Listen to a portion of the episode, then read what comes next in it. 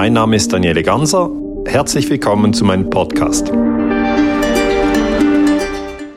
Grüezi miteinander. Ich begrüße Sie ganz herzlich zu einer weiteren Ausgabe von Weltwoche Daily Spezial. Mein Name ist Roman Zeller. Ich bin hier im Volkshaus im Backstage-Bereich in Zürich und neben mir sitzt der Historiker Schweizer Daniele Ganser. Vielen herzlichen Dank, dass Sie sich heute Zeit nehmen für uns.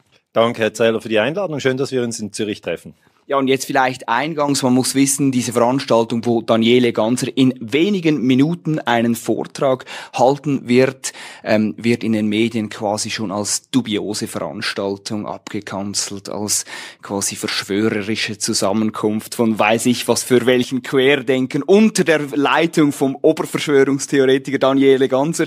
Meine vielleicht Eingangsfrage, wer sind Sie wirklich? Und vielleicht auch im Hinblick auf dieses Verschwörungstheoretiker-Image, was sind Sie? Also ich bin Daniele Ganser, ich bin Schweizer Bürger, ich bin 50 Jahre alt, ich bin zweifacher Familienvater, und ich äh, forsche zur internationalen Politik. Ich kritisiere verschiedene Kriege, also ich kritisiere den russischen Einmarsch in der Ukraine, aber ich kritisiere auch die Kriege der USA, weil die USA haben seit 1945 bis heute am meisten Länder bombardiert. Sie haben Vietnam bombardiert, sie haben Irak die Regierung äh, bombardiert 2003, im Iran haben sie die Regierung gestürzt 1953, Chile haben sie die Regierung gestürzt, in Guatemala haben sie die Regierung gestürzt, sie haben in Vietnam bombardiert, Kambodscha, Afghanistan, Libyen und so weiter weiter Syrien. Das heißt, ich befasse mich eigentlich mit dem US-Imperialismus und für das werde ich sehr kritisiert, weil ich äh, zum Ukraine-Krieg sage, dass die Amerikaner 2014 einen Putsch gemacht haben. Und das werde ich auch äh, in den kommenden Vorträgen immer wieder sagen. Und dann gibt es immer wieder schlechte Presse. Aber ich bleibe dabei, die USA haben in der Ukraine die Regierung gestürzt.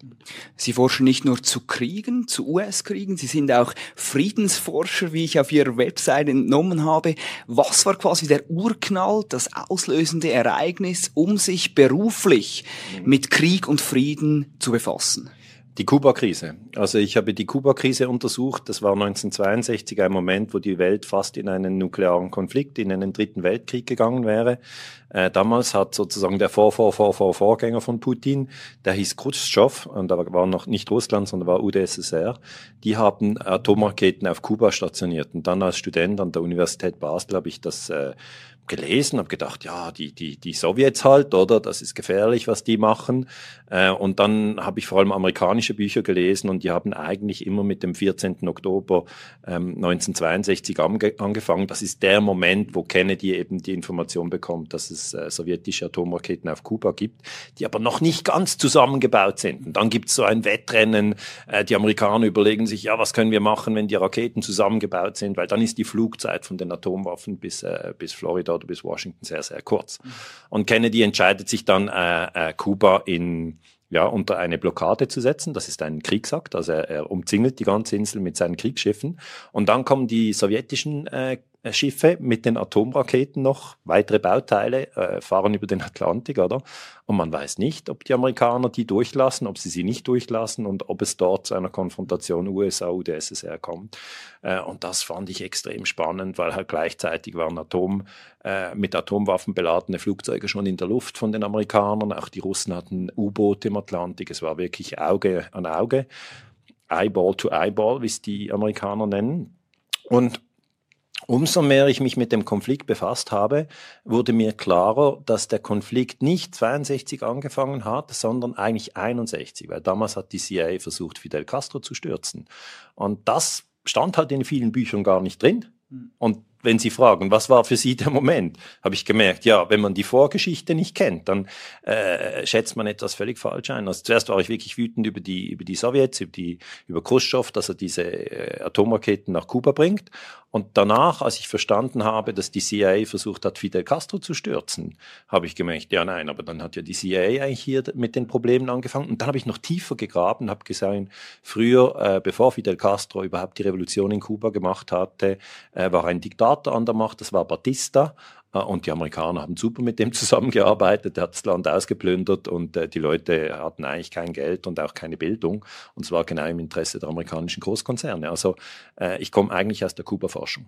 Und was fasziniert Sie, damit Sie eigentlich quasi bis heute an diesem Thema drangeblieben sind? Ich finde es einfach spannender als Tatort, ich finde es spannender als James Bond. Ähm, ich habe das auch immer gern angeschaut als, als Jugendlicher, äh, Actionfilme und so weiter. Aber dann später habe ich bemerkt, dass eigentlich diese Actionfilme ja immer so aufgebaut werden, dass meine Gefühle gelenkt mhm. werden. Dann habe ich auch gesehen, dass das Pentagon zum Beispiel das Skript äh, für, für Top Gun mit Tom Cruise, dass die das absegnen mussten, bevor sie überhaupt entschieden haben, dass äh, Tom Cruise eigentlich äh, auf diesem Flugzeugträger spielen darf. Und natürlich ist da überhaupt sehr, sehr viel Fake. Äh, also Tom Cruise ist ja nicht wirklich ein Kampfpilot, sondern er ist bei Scientology. Und diese, diese ganze Fake-Welt hat mich dann weniger interessiert. Und dann habe ich mir gesagt, okay, ich lege mal die Filme auf die, auf die Seite. Und jetzt interessiert mich, äh, wer hat Nord Stream gesprengt? Weil das ist ein Krimi, der jetzt läuft, 26. September 2022. Äh, meiner Meinung nach hat, äh, hat Seymour Hirsch recht. Also Joe Biden hat die Nord Stream gesprengt. Und das ist so spannend, weil das bedeutet, dass zwischen den NATO-Staaten USA und Deutschland und Norwegen eigentlich ein Kriegszustand herrscht. Ähm, und, und das bedeutet für mich eigentlich, die, die Realität ist spannender als die Fiktion. Wenn wir jetzt auf diesen Ukraine-Krieg zu Nord Stream kommen wir dann später. Wenn wir jetzt diesen Krieg in den quasi in den vergangenen Kriegen ein bisschen einordnen wollen. Sie haben den Vietnamkrieg ähm, äh, angesprochen, aber auch, den, auch die näheren Kriege beispielsweise im Irak, Afghanistan, mhm. Jemen, Syrien, all diese Kriege. Wie steht da der Ukraine-Krieg da? Ist es quasi diese Zeitenwende, von der alle sprechen? Wie beurteilen Sie das? Ja, es ist die Zeitenwende. Also wir haben eigentlich im Kalten Krieg, äh, für die Jüngeren kann man das vielleicht kurz erklären, nach, der Zweite Weltkrieg geht 39 bis 45 und dann 45 bis 91 ist der Kalte Krieg. 91 fällt die UdSSR zusammen, fällt auseinander in 15 Staaten. Russland ist der, das größte und das Nachfolgegebiet, aber auch Estland, Lettland, Litauen entstehen aus der UdSSR heraus. Die Ukraine kommt auch aus diesem Zerfall heraus. Ähm, und dann haben wir eigentlich von 91 bis 22 haben wir 30 Jahre den unipolaren Moment. Da sind die USA die unangefochtene Weltmacht. Sie bombardieren Libyen zusammen mit den Franzosen und den Norwegern. Sie bombardieren ähm, Serbien 99. Sie bombardieren Afghanistan. Äh, sie bombardieren Syrien. Sie, sie machen auch den Putsch in der Ukraine Ukraine 2014.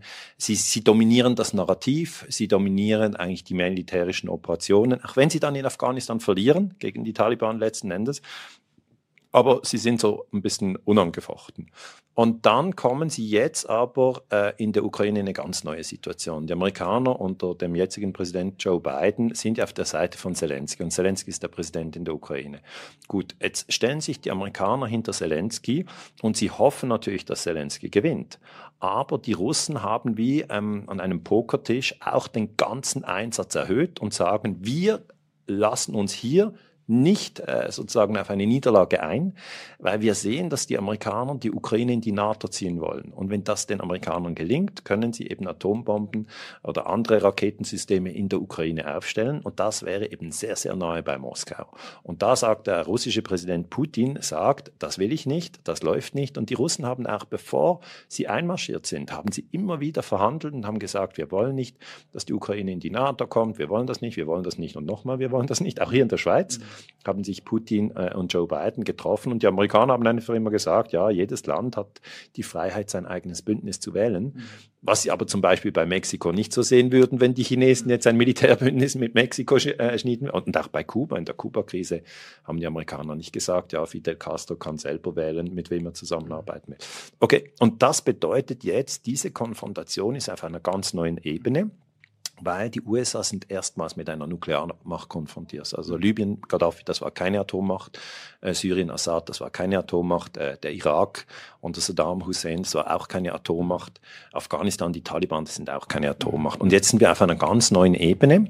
Und diese neue Ebene ist daher auch so interessant, weil die Europäische Union zusammen mit den USA ähm, einen Wirtschaftskrieg führt und sehr viel äh, russische Vermögenswerte beschlagnahmt hat. Das vergisst man hier, aber in der Schweiz müssen wir darüber sprechen. Es wurden mehr als 300 Milliarden beschlagnahmt, das gehört aber den Russen, das Geld. Und jetzt sagen die Russen natürlich, ja, okay, wenn das so ist, dann arbeiten wir mit den Chinesen zusammen, wir bauen unsere eigenen Zahlungssysteme auf, wir arbeiten im Rahmen der BRICS, der, der, also Brasilien, Russland, Indien, äh, China und Südafrika. Sie haben jetzt eigentlich den äh, Verlauf, den Frontlinienverlauf gezeigt, Ost, West, USA, haben da diese finanziellen Interessen skizziert, die militärischen Interessen. Was würden Sie sagen, was ist, um was geht es in diesem ähm, Konflikt wirklich? Was ist der Kern dieses Ukraine Ukraine-Krieges. Um was geht es genau? Es sind natürlich verschiedene Interessen. Präsident Zelensky möchte eigentlich das Gebiet, das er verloren hat, wieder zurückerobern. Also verloren ist äh, die Krim 2014. Nachdem es einen Putsch gegeben hat, haben die Russen sich die Krim gestimmt, äh, gesichert. Es gab auch eine, eine, eine Abstimmung dort. Ähm, und der Putsch war im Februar 14 und die Krim ist im, äh, im März 14 abgespalten worden, gehört jetzt zu Russland, während wir hier sprechen. Und dann im September 2022, also im gleichen Monat, als die Nord Stream gesprengt wurde, ist eben äh, Donbass, ähm, der ganze Donbass, das Donetsk und Luhansk äh, und dann auch Saporischia und Cherson. Das sind diese ganzen Gebiete im Osten. Die Ukraine ist ja wie die Schweiz aufgeteilt in Kantone, man nennt das dort Oblaste. Und diese vier Kantone haben sie verloren. Und das Ziel von Zelensky ist, diese diese Gebiete zurückzuerobern. Also das ist das Ziel von Zelensky. Das Ziel von Putin ist ein anderes. Das Ziel von Putin ist, dass die Ukraine nicht Mitglied in der NATO wird. Äh, Putin braucht nicht unbedingt äh, mehr Territorium, weil Russland hat schon elf Zeitzonen, also das größte Land mit Abstand, das größte Land der Welt mit nur 150 Millionen Menschen. Also das, das ist die doppelte Bevölkerung von Deutschland. Das ist nicht gerade viel für elf Zeitzonen. Ähm, Putin möchte aber auf keinen Fall den Militärstützpunkt Sevastopol auf der Krim äh, den Amerikanern Amerikanern überlassen und er will eben auch nicht, dass die Amerikaner in der Ukraine äh, Militärinfrastruktur aufbauen können. Das haben sie schon in Polen gemacht, das haben sie schon in Rumänien gemacht äh, und Putin will das nicht. Das Ziel von Präsident Biden, der ist jetzt 80 Jahre alt, der hat ja als Vizepräsident 2014 den Putsch zusammen mit Obama gemacht. Biden macht immer einen auf, ich, ich, ich habe nichts mit der ganzen Sache zu tun, aber es ist sehr verlogen, weil er hat die ganze Sache eigentlich angestoßen mit diesem Putsch. Das war der Putsch in Kiew mit den Scharfschützen etc. Und das Ziel der USA ist weltweit die Vormachtstellung zu halten. Und die USA sagen sich, es gibt 193 Länder auf der Welt. Die Schweiz und Nigeria und Brasilien und auch Neuseeland sind einige dieser Länder, aber das sind nicht die Herausforderer, ja. sondern die USA sagen ganz klar, unsere Herausforderer sind eigentlich äh, Russland, und China. Und der richtige Herausforderer ist China, weil die sind von der Wirtschaftskraft in etwa gleich groß. Und da gibt es die sogenannten Neokonservativen in die USA. Hm, Victoria Nuland zählt dazu, sie hat den Putsch gemacht. Ähm, und diese Neokonservativen sagen einfach, die USA haben haben das Recht und sie haben auch die Pflicht, weltweit die Führungsmacht zu bleiben. Und darum ähm, versuchen sie eigentlich ähm, Russland zu schwächen und sie nutzen dazu die Ukrainer. Ja, einige Amerikaner sagen, wir kämpfen bis zum letzten Ukrainer, was sehr zynisch ist, weil sie ähm, verlieren ja selber keine Soldaten, sondern die Ukrainer sterben. Und die amerikanischen Rüstungskonzerne verdienen sehr, sehr viel Geld, weil natürlich äh, diese Waffen, die geliefert werden, die werden nicht geschenkt, hä? sondern die müssen bezahlt werden. Man, man sagt, man leiht sie aus, aber sie gehen ja alle kaputt, also müssen alle bezahlt werden. Die Ukraine wäre nicht in der Lage, das zu machen. Und dann sagen die Amerikaner, wir, wir leihen euch das aus und wenn es halt kaputt geht, müsst ihr bezahlen. Heißt, man muss alles bezahlen. Und die Interessen der Amerikaner sind also zusammengefasst die, ähm, äh, die Vorherrschaft. Aber das führt jetzt eben dazu, dass die Russen und die Chinesen enger zusammenarbeiten und dann könnte eben das ganze Kalkül der Amerikaner könnte nicht aufgehen. Also es sind verschiedene Ziele. Und wichtig noch zu verstehen, wenn Sie über Ziele sprechen, ähm, die Deutschen haben ein ganz anderes Ziel. Also die Deutschen haben nicht das gleiche Ziel wie die USA. Für die USA ist es gut, wenn der Krieg noch lange geht, dann sterben viele Russen und sie können viele Rüstungsprodukte verkaufen. Für die Deutschen wäre es viel wichtiger, dass in Europa äh, sozusagen wieder Frieden entsteht und dass sie günstiges Erdöl, äh, Erdöl und Erdgas aus Russland äh, importieren können. Also diese Achse Moskau-Berlin ist aus deutscher Sicht wichtig und die Amerikaner möchten diese Achse brechen. Jetzt werden oftmals werden auch die Werte, die westlichen Werte werden auch ins Zentrum gerückt. Ist das ein Teilaspekt dieses Krieges oder würden Sie sagen, das stimmt jetzt überhaupt nicht? Das stimmt überhaupt nicht. Also die Amerikaner haben ja den Irak bombardiert 2003. Und wenn die westlichen Werte sind, dass es keine Angriffskriege gibt, dann hat man sie dort ja verraten. Und dann hat man Julian Assange äh, eingesperrt in London, also apropos westliche Werte. Julian Assange hat mit dem Video Collateral Murder und mit WikiLeaks eigentlich, ist er eigentlich der größte Kritiker des Irakkriegs. Und äh, dann hat man nicht Präsident Bush oder äh, Premierminister Tony Blair, die ja zuständig sind für diesen äh, Angriffskrieg auf den Irak 2003 eingesperrt, sondern e-, eben den Journalisten, also jemand wie Sie, der mutig ist, der hingeht, der aufdeckt.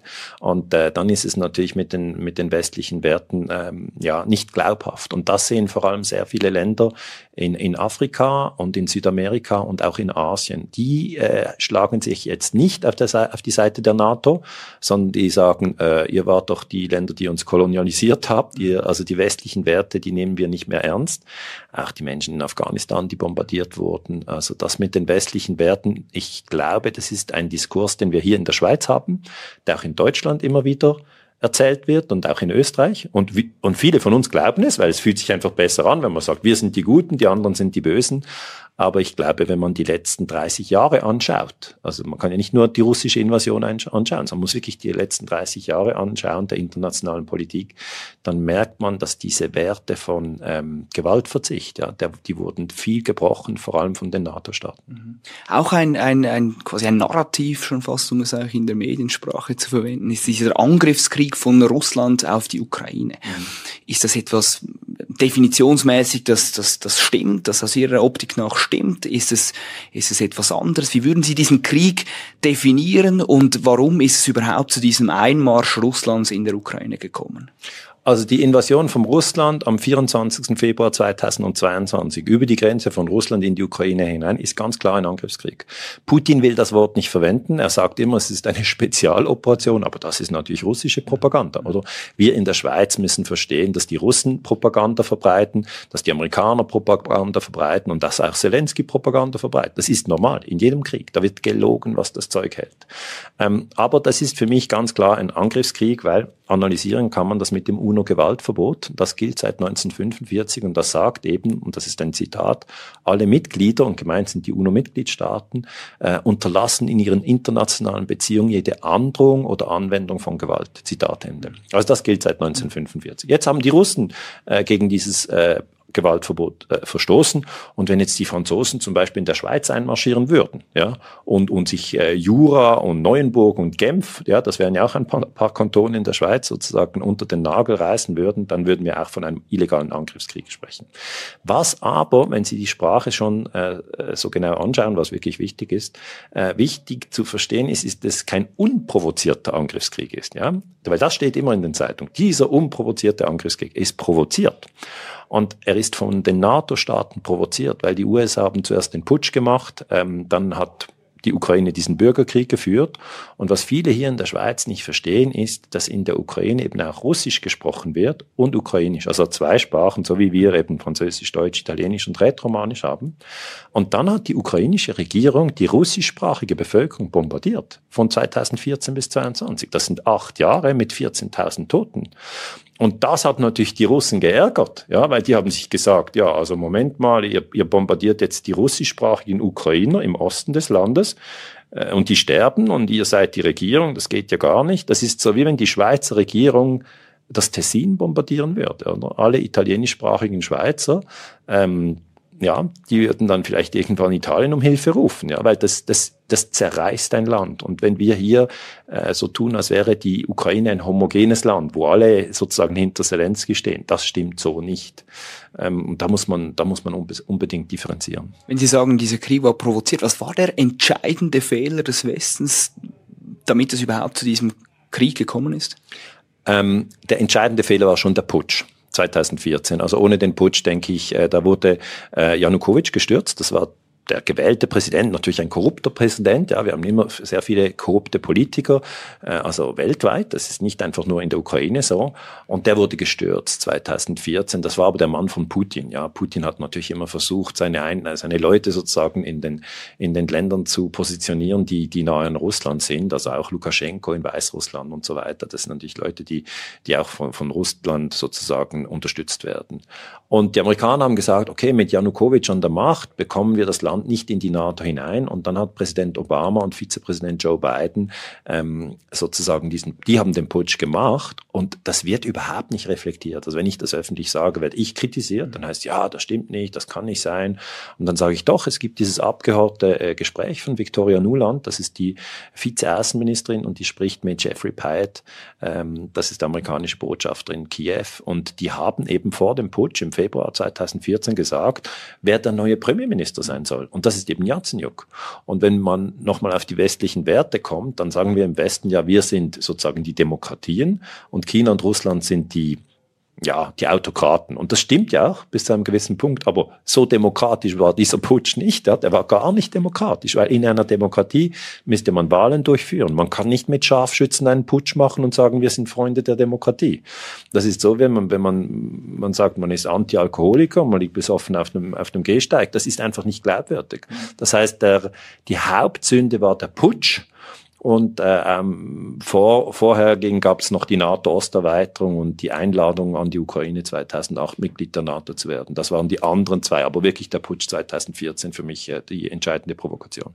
Was auch eine heftig diskutiert wird, war auch eine andere quasi Provokation, kann man sagen. Nord Stream, Sie haben es schon angesprochen, ja. und zwar dieser, ja, dieser Sabotageakt letzten September da haben natürlich gleich alle auf, auf Russland mit dem Finger gezeigt, dann kam aber relativ schnell auch mal die USA ins Gespräch, dann waren es plötzlich pro-ukrainische Gruppen. Wie denken Sie über diesen Anschlag? A. Und B. Was bedeutet dieser Sabotageakt für das große Ganze, für diesen Krieg in der Ukraine? Also ich glaube, dass Seymour Hirsch, das ist der amerikanische Journalist, der zum Thema geschrieben hat, äh, die Sache richtig darstellt. Man muss aber sagen, dass Seymour Hirsch seine Quellen nicht offenlegt. Und das kann er aber auch nicht. Also wenn Sie jetzt Seymour Hirsch wären, Sie wären in den USA äh, und Sie wären aber ein bisschen älter, dann hätten Sie sehr gute Kontakte ins Pentagon und ins CIA. Und dort gibt es Menschen, die nicht damit einverstanden sind, dass US-Präsident äh, Biden diesen Anschlag auf die Nord Stream gemacht hat. Das ist ein Terroranschlag auf Europa. Und diese äh, Leute haben Seymour Hirsch die Informationen gegeben. Sie haben ihm gesagt, wie es passiert ist. Und er kann diese Personen nicht öffentlich benennen, weil sonst wandern die in den USA ins Gefängnis. Und Seymour Hirsch hat schon Milai aufgedeckt, das war während dem Vietnamkrieg ein schweres Massaker, das heißt, er hat einen Leistungsausweis, dass er gegen die eigene Regierung recherchieren kann. Das braucht es ja, dass ein, in einem Land ein Journalist sich getraut, äh, gegen die Regierung zu recherchieren. John Pilger zum Beispiel in Großbritannien ist, ist auch so ein Mann. Und ja, Roger Köppel in der Schweiz kann man schon auch sagen, ist auch ein Mann, der gegen die eigene Regierung recherchieren kann. Das heißt nicht, dass man immer gegen die Regierung sein muss. Aber wenn man die vierte Gewalt sein will, muss man schon in der Lage zu sein, äh, die Regierung zu kritisieren. Und Seymour Hirsch ist eben der Mann, äh, der das kann. Er hat auch Abu Ghraib äh, wesentlich mit aufgedeckt. Das heißt, er hat einen Leistungsausweis. Und seine Geschichte ist so, er sagt, äh, Joe Biden wollte nicht, dass äh, die Nord Stream in Betrieb geht. 2011 ist, das, ist der erste Strang in Betrieb gegangen. Also das sind äh, zwei Rohre, die gehen äh, von Russland nach Deutschland. Und dann haben die Deutschen natürlich tiefe Energiepreise gehabt, günstiges Erdgas. Also Pipeline-Gas ist einfach die günstigste Energie. Und dann ist natürlich die deutsche Wirtschaft immer stärker geworden und hat floriert. Und das sagen viele Amerikaner, das wollen sie nicht, weil Deutschland ist ein, ein ein starkes Land eigentlich, ein, ein, ein, ein wirtschaftsbrummender Motor. Es ist nicht nur Porsche, es ist nicht nur Deutsche Bank, es ist nicht nur Bayern München, es ist irgendwie auch Bosch und was es alles gibt. Das ist nicht nur Germany's Next Top Model, sondern es ist irgendwie, das ist eigentlich ein Land, das ziemlich, ziemlich viel Kraft hat. Übrigens auch für die Schweiz natürlich sehr, sehr wichtig ist. Und dann haben sich die Amerikaner gesagt, wenn die jetzt einfach diese fix installierte Gasleitung haben und immer diese günstigen Energiepreise, dann wird die Zusammenarbeit zwischen Russland und Deutschland immer enger. Und die Deutschen werden immer stärker, sind schon die viertgrößte Wirtschaftsnation der Welt, ähm, hinter USA, China, Japan. Und dann haben die Amerikaner protestiert und haben gesagt, wir wollen das nicht, wir wollen das nicht, wir wollen das nicht. Und die Deutschen sind einfach in die andere Richtung gegangen und haben gesagt, dann bauen wir gerade nochmal zwei Pipelines mit den Russen zusammen. Oder? Und gesagt, zwei waren schon 2011 im Boden, dann noch zwei dazu. Das gibt vier Pipelines, die im Boden liegen und man nennt das Nord Stream 1 und Nord Stream 2, weil die jeweils aus zwei Strängen bestehen. Und dann, als die Nord Stream 2 fertig war, ähm, ist Olaf Scholz, das ist ja der Bundeskanzler von der SPD, der ist nach Washington geflogen im Februar 2022. Die russische Invasion gab es noch nicht. Und der Scholz war so ein bisschen beim Vorstellungsgespräch äh, in den USA, ich bin der neue Bundeskanzler, und Joe Biden hat ihm dann gesagt, äh, also Nord Stream 2, das akzeptieren wir nicht. Wir wollen nicht, wir wollen das nicht. Und das Interessante ist, Olaf Scholz stand wie ein Schuljunge. Man muss sich das wirklich auf dem Internet nochmal anschauen, wenn man die Zeit hat. Das ist einfach Olaf Scholz und äh, Joe Biden eingeben und dann Washington und dann Februar 2022, dann hat man's. Und dann sieht man, dass einfach Joe Biden diese Frechheit herausnimmt, zu sagen, wie die Deutschen ihre Energieinfrastruktur zu gestalten haben. Und das zeigt eigentlich, dass die Amerikaner die Deutschen als eine Kolonie betrachten. Und dann sagt eine Journalistin, das muss man wirklich ganz genau anschauen, sagt eine Journalistin, ja, aber das ist ja ein Projekt äh, zwischen Russland und Deutschland. Also wie wollen Sie das verhindern? Und dann sagt Joe Biden, der amerikanische Präsident, sagt, wir haben schon unsere Wege. Ja, und das ist bevor die Pipeline gesprengt wird. Ähm, und Scholz sagt nichts. Und dann, als die Pipeline eben am 26. September gesprengt wird, entsteht ja eben für Deutschland diese Krise, die andauert. Das heißt, Deutschland hat jetzt nicht mehr die günstigen Energiepreise. Ähm, das, das hat zu Konkursen geführt. Die Leute äh, sehen, das Geld fließt Richtung Militär, 100 Milliarden mhm. Sondervermögen, sagt man. Äh, aber wenn man, wenn man auf deutschen Bahnhöfen in Frankfurt oder in München äh, ein bisschen länger steht, sieht man die Armut schon. Ja? Und die Leute haben höhere Energiepreise. Sie wissen nicht, sie wissen jetzt nicht, wie sie die Rechnungen alle mhm. bezahlen sollen. Das heißt, das hat tatsächlich die deutsche Wirtschaft ins Herz getroffen. Und meiner Meinung nach ist es, ist es ein Anschlag der Amerikaner. Die sind mit ähm, während dieser Übung Baltops 22, das ist eine NATO-Übung in der Ostsee, weil man fragt sich immer, ja, wie haben sie es gemacht, oder? Und Simon Hirsch sagt, während der Übung Baltops 22, da waren sehr viele Schiffe in der Ostsee und verschiedene Nationen, sind die Amerikaner dorthin und sind dann mit Spezialtauchern runtergegangen auf 80 Meter. 80 Meter ist gar nicht so tief, also die Ostsee ist nicht so tief. Dort liegen diese vier Pipelines und dann haben die Sprengsätze an die Pipelines angebracht und sind dann wieder aufgetaucht und, und, und sind sozusagen abgehauen.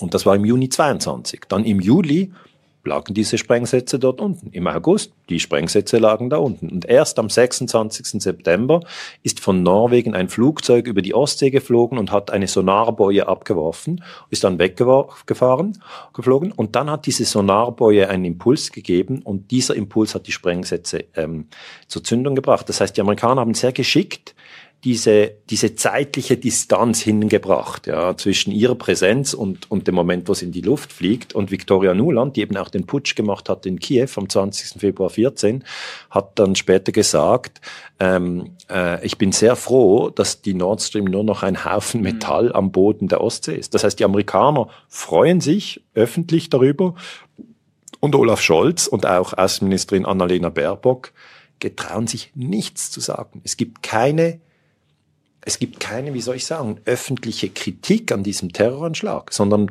man sagt, ja, ist nicht ganz klar, wie es gelaufen ist und Seymour Hirsch ist ein alter Mann. Also äh, es, es ist wirklich, das ist wirklich eine Zeitenwende in Europa, wo man, wo man länger, länger darüber diskutieren muss. Also Nord Stream, das ist, das ist wie 9-11, das ist das deutsche 9-11.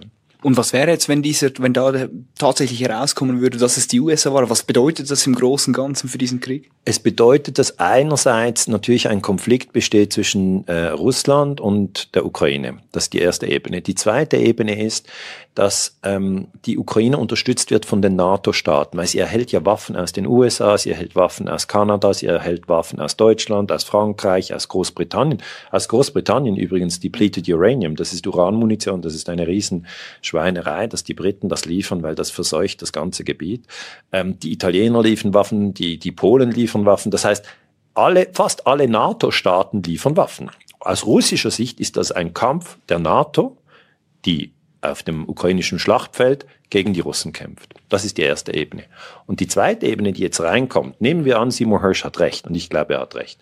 Ähm, dann hat das innerhalb der NATO, das sind 31 Staaten, gibt es einen sehr, sehr ernstzunehmenden zweiten Krieg. Und das ist der Krieg zwischen den USA und Deutschland und Norwegen. Norwegen, sagt Seymour Hirsch, hat an diesem Terroranschlag mitgewirkt. Ähm, und äh, sie haben am Schluss diese Sonarboje abgeworfen. Die amerikanischen Taucher sind runtergetaucht und haben den Sprengstoff gelegt. Das ist ein Kriegsakt. Und da müsste eigentlich Deutschland sagen, ah, okay, dann sind wir jetzt im Krieg mit den USA und mit Russland. Mhm. Aber darüber wird in, bei Markus Lanz äh, nicht diskutiert, weil man geht gar nicht auf diese Ebene der Analyse, sondern man sagt, ähm, ja, alles ist gut, nichts ist passiert. Es war irgendwie, es waren ein paar Ukrainer auf dem Schiff Andromeda, aber die Andromeda hat gar keine Dekompressionskammer. Oder? Man kann nicht auf 80 Meter runtertauchen äh, und dann irgendwie im Schiff äh, sozusagen ohne Dekompression die ganze Sache äh, regeln, den Sprengstoff. Wie soll man das machen? Also die, die Geschichte mit der Andromeda, die dann von ARD und New York Times und auch vom Economist gepusht wurde, ist äh, für mich klar eine Ablenkungsgeschichte, um die Geschichte von Seymour Hersh zu begraben. Wechseln wir die Seite. Russland. Wie beurteilen Sie die Strategie Moskaus? Wie beurteilen Sie Putin? Was will er? Also ich finde natürlich die Invasion falsch von Putin. Ja, ich finde, das ist äh, sehr, sehr gefährlich. Äh, wie schon, ich habe ja gesagt, ich habe zur Kuba-Krise gearbeitet. Ich fand das schon falsch, dass Khrushchev Atomwaffen dort äh, hingeliefert hat, weil das, das im Moment haben wir wieder das Risiko eines Atomkriegs. Also ich kann es nicht anders sagen. Es kann, es kann passieren, dass ein Atomkraftwerk, zum Beispiel Saporischje, ähm, äh, in den Kampfhandlungen in die Luft, in die Luft gesprengt wird. Also einfach, was macht ihr eigentlich dort? Oder es kann sein, dass wenn die Russen verlieren und zurückgedrängt werden, was im Moment nicht der Fall ist, aber wenn das passiert, sagt man eigentlich in der, in der internationalen Politik, das ist das Gefährlichste. Weil die Russen sagen ja, es geht um alles. Es geht um alles. Sie sagen nicht, das ist ein Konflikt, den wir gewinnen oder verlieren können, sondern wenn man Lavrov, das ist der Außenminister von Russland, äh, zuhört, äh, vor allem Dmitri Medvedev, wenn man ihm zuhört, dann, äh, dann sagt er, es geht um alles. Äh, wir fühlen uns in unserer Existenz bedroht. Und wenn eine Atommacht sich in ihrer Existenz bedroht fühlt, dann finde ich das hier in der Schweiz nicht angenehm. Wir sind nicht so weit weg. Mhm. Äh, und ich finde es gefährlich. Ich finde es wirklich sehr, sehr gefährlich. Ich halte die, äh, die Invasion von Putin illegal. Darum in meinen Vorträgen gebe ich rote Karten. Dann gebe ich Putin eine klare rote Karte für diese Invasion. Ich halte ihm aber zugute, dass sie nicht unprovoziert war. Und darum bekommt auch Joe Biden eine rote Karte äh, und äh, Barack Obama, weil sie wirklich diesen Putsch gemacht haben. Und auch Zelensky bekommt von mir eine rote Karte, weil er eben den Bürgerkrieg weitergeführt hat. Er hat ja nicht diese äh, Friedensverhandlungen von Minsk umgesetzt. Was ist vielleicht der entscheidende Fehler von, von Putin? Was macht er falsch? Also die Invasion ist für mich der entscheidende Fehler, weil wenn man in ein, also wenn jetzt die Franzosen in der Schweiz einmarschieren würden, dann würden wir uns wie die Ukrainer fühlen. Also diese diese Invasion halte ich für falsch. Dann haben natürlich Leute mich auch die angegriffen und gesagt, äh, ja, nein, aber äh, es sind ja Menschen gestorben, die Russisch sprechen, ja, und die haben um seine Hilfe gebeten, ja, in der Ukraine. Es sind übrigens sehr viele Menschen aus der Ukraine nach Russland geflohen. Es sind natürlich auch viele Menschen aus der Ukraine nach Deutschland und in die Schweiz geflohen und nach Polen. Aber einige sind auch nach Osten geflohen. Und in unserer Blase können wir uns das gar nicht vorstellen. Aber das bedeutet einfach, ein Teil in der Ukraine spricht Russisch und die beurteilen den, den Krieg ganz anders als die Menschen, die Ukrainisch sprechen. Und, und äh, das ist schwierig, ja. Natürlich gab es diese Toten im Donbass. Ähm, und, und Putin argumentiert, dass er, dass er sozusagen wegen diesen Menschen, die im Bürgerkrieg gestorben sind, interveniert hat. Aber äh, ja, vielleicht wäre eine Alternative gewesen, den, den anzubieten, ihr könnt nach Russland übersiedeln, in der Ukraine können wir euch nicht schützen. Vielleicht noch ein Wort zu Präsident, dem ukrainischen Präsidenten Zelensky, dem eigentlichen ja, Helden, zu dem er gemacht wird vom Westen. Aber Sie zeigen ihm trotzdem eine rote Karte. Was halten Sie von ihm? Kein Held. Er ist kein Held. Zelensky kam 19 an die Macht. Zuvor war er Schauspieler. Das muss man mal wissen. Und er spielte in der Serie Diener des Volkes den ukrainischen Präsidenten. Das lief immer am Fernsehen. Da haben die Leute gedacht, er macht das gut. Bei der nächsten Wahl haben sie ihn gewählt. Er ist nur ein Schauspieler, der den Präsidenten gespielt hat. Und jetzt ist er wirklich der Präsident. Das heißt, ab 2019, 20 und 21, in diesen drei Jahren hat er die Verantwortung für den Bürgerkrieg. Der hat drei Jahre lang sein eigenes Volk bombardiert. Und unsere Schweizer Regierung hier, ja, äh, behandelt Zelensky wie eine Lichtgestalt. Da muss ich sagen, das finde ich ziemlich abenteuerlich. Mhm. Ich finde das völlig falsch, dass man jemand, der sein eigenes Volk bombardiert, als Friedensengel äh, behandelt. So ein bisschen wie Martin Luther King. Ja, aber Martin Luther King ist wirklich ein Friedensaktivist oder Nelson Mandela oder äh, es gibt schon ein paar, aber, aber Zelensky gehört, äh, gehört nicht dazu. Und äh, unser Bundesrat Ignazio Cassis äh, hat sich ja direkt neben Zelensky gestellt und er hat gesagt, wir tragen diesen Wirtschaftskrieg mit und die Schweiz hat die Neutralität aufgegeben, weil sie eben die Geschichte mit Zelensky glaubt. Und ich glaube diese Geschichte überhaupt nicht. Also ein Präsident, der sein eigenes Volk umbringt äh, während drei Jahren, das kann man nicht Putin anhängen. Weil die, die Invasion von Putin kam 22. Aber 19, 20 und 21, drei Jahre lang hat Zelensky diese Zeit gehabt, hat Krieg gegen das eigene Volk geführt. Und darum finde ich es falsch, dass die Schweiz sich hier einfach blind äh, neben Zelensky stellt. Und ich finde es falsch, dass die Schweiz die Neutralität aufgegeben hat. Mhm. Vielleicht ähm, Zelensky wird in den nächsten Tagen wird er im Parlament, im Schweizer Parlament sprechen. Was wäre jetzt aus Ihrer Sicht, was würden Sie Herrn Cassis raten? Was ist jetzt umgehend zu tun? Wie muss er reagieren? Was muss er jetzt machen? Ja, es ist ein Konflikt zwischen Zelensky und Putin. Dann soll er jedem 15 Minuten Redezeit geben. Ganz einfach. Ja, man muss immer beide Seiten hören. Ja, wenn die Schweiz nur sozusagen den Amerikanern zuhört oder nur der NATO zuhört und sagt, ja, äh, wir müssen ja jetzt nicht äh, weltweit schauen, dann, dann, dann, dann, dann verlieren wir natürlich die Orientierung, mhm. weil die NATO-Staaten haben ihre Interessen. Ja, und Zelensky ist auf der Seite der NATO. Zuerst verlangt er Panzer, dann verlangt er Flugzeuge. Also seine Interessen sind klar. Mhm. Immer mehr Waffen. Äh, aber die Schweiz ist eigentlich ein Land, das vermitteln sollte. Es ist ein Land, das beiden Parteien zuhören soll. Die Schweiz hat ja übrigens, das wissen viele nicht, im Iran die Interessen der Amerikaner vertreten, weil die Amerikaner nicht mehr mit den Iranern geredet haben, haben die Schweiz im Rahmen der guten Dienste gesagt, okay, dann machen wir den Zwischenmann. Das heißt, wir wären eigentlich prädestiniert, ähm, gewesen, muss ich leider sagen, äh, für, für eine Zwischenposition. Jetzt, indem wir uns diesem Wirtschaftskrieg angeschlossen haben, äh, nehmen die Russen uns nicht mehr als, als, als ehrlichen Makler wahr, sondern sie sagen, okay, die Schweizer sind zwar nicht NATO-Mitglied, aber sie vertreten die Interessen der NATO-Staaten. Die Zeit schreitet vor, wir müssen da langsam sicher zum Ende kommen. Vielleicht noch kurz, ganz kurz, wer gewinnt diesen Krieg? Es gibt im Krieg eigentlich keine Gewinner. Also nach dem Krieg sind alle traumatisiert. Mhm. Die Rüstungsindustrie gewinnt, die macht große Absätze. Vielleicht noch ein Wort zu den Medien. Wie beurteilen Sie die Berichterstattung? Wie, was für eine Rolle spielen die Medien hier?